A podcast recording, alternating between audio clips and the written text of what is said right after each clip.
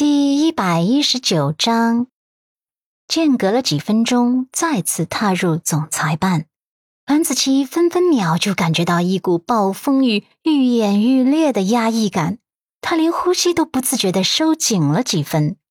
看着男人倨傲、冷漠、紧绷的背影，他的内心是后悔的，后悔的近乎崩溃。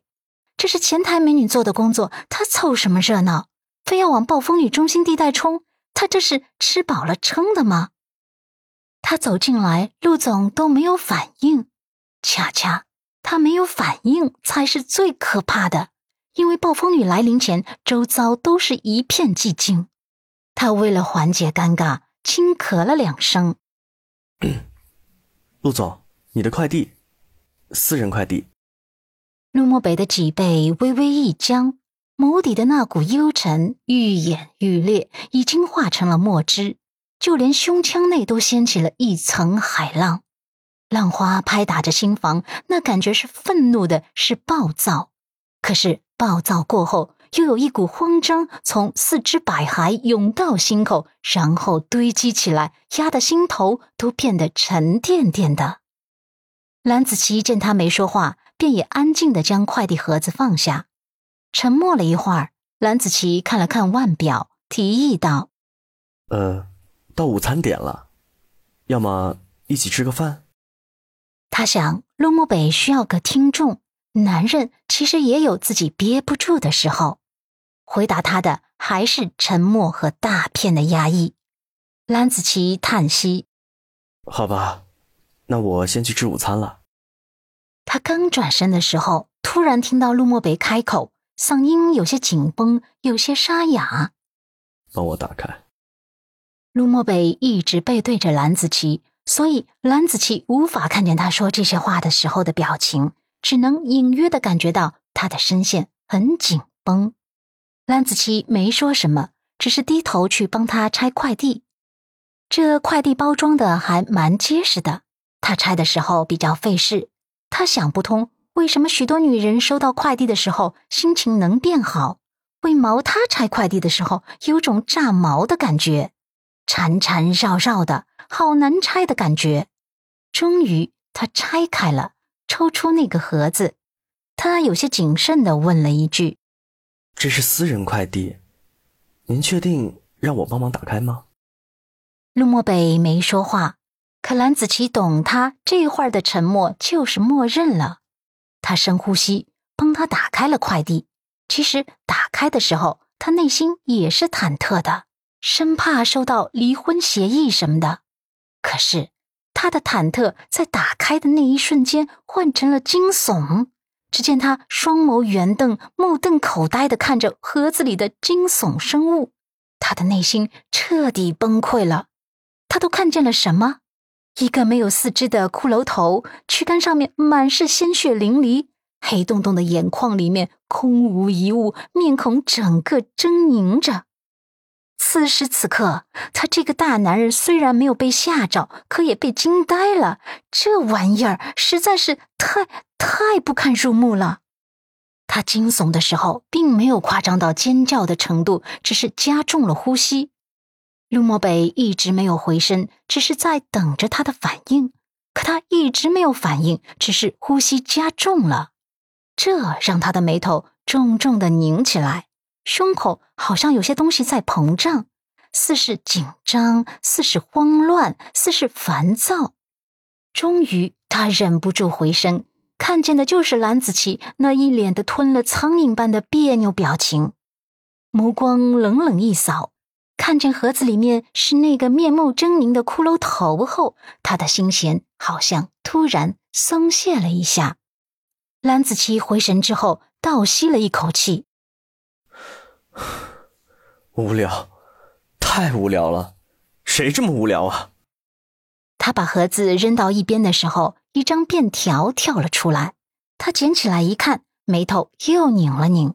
只见便条上面挥挥洒洒的写着这样一段话：“Hello，我是阮伊人，这点小礼物是惩戒渣男陆漠北专用的，希望笑纳，少做点亏心事，否则盒子里的骷髅头的今天就是你的明天。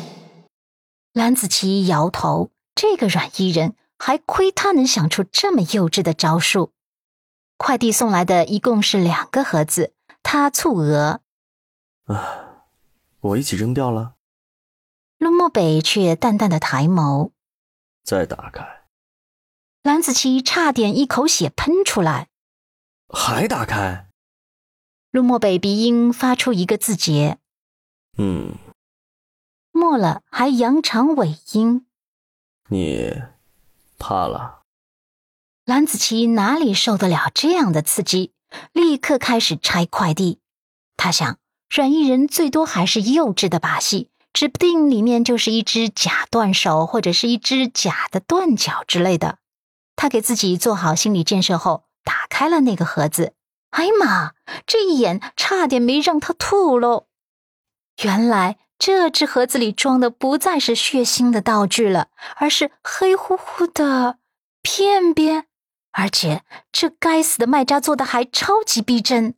幸亏他午餐还没吃，不然准吐了。他还是好奇阮伊人的脑回路了。他的脑子里到底是什么构造啊？居然能想到这种恶心人的招数，真是太恶心了。这只盒子里，也就是这坨便便边上也放着一张便条。他恶心的都没伸手去拿，只大概扫了一眼，上面写着：“渣男，祝你天天好胃口。”好吧。他成功的被恶心的连午餐都没食欲了。此刻，蓝子琪一脸的黑线，陆慕北还是那般淡漠的扫了一眼，即使是看见那么血腥、那么恶心的道具，眼波中并没有起伏。然后他拿起西装外套，淡漠道：“一起吃饭。”蓝子琪崩溃：“这这还能吃得下去吗？”可是。为什么他觉得陆总的背影不再那么紧绷了？还有，这办公室的气氛也不那么压抑了。看见这些恶搞的道具，他心情变好了。这是什么逻辑？他蹙眉，将那两只盒子抱着扔到了垃圾桶里。之后，两人一起去了餐厅吃午餐。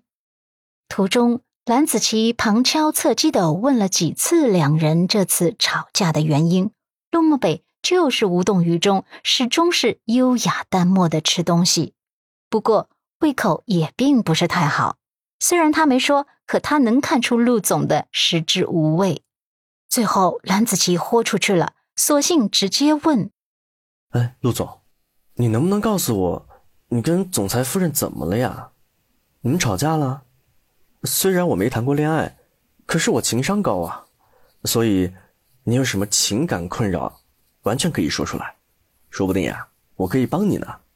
真的，相信我。陆漠北甩给他一个淡淡的眸光，不说话。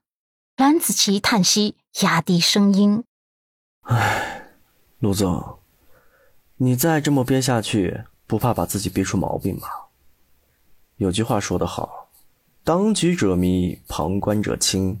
我是旁观者，说不定我真的可以帮助到你们。”之前有一次，陆总跟总裁夫人闹别扭，公司气氛也变得不美好了。不过那次没闹得这么厉害，陆总情绪也没这么失控。可这次暴风雨来的比任何一次都要猛烈。今天都已经是第七天了，这日子要怎么过嘛？在他期待而惶恐的眼神注视下，陆漠北慢条斯理的放下筷子。抽出纸巾，优雅的擦拭了一下唇角，起身离开，留给他一个背影，只剩下蓝子琪一个人在风中凌乱。陆漠北吃完午餐，并没有回公司，而是不知所踪了。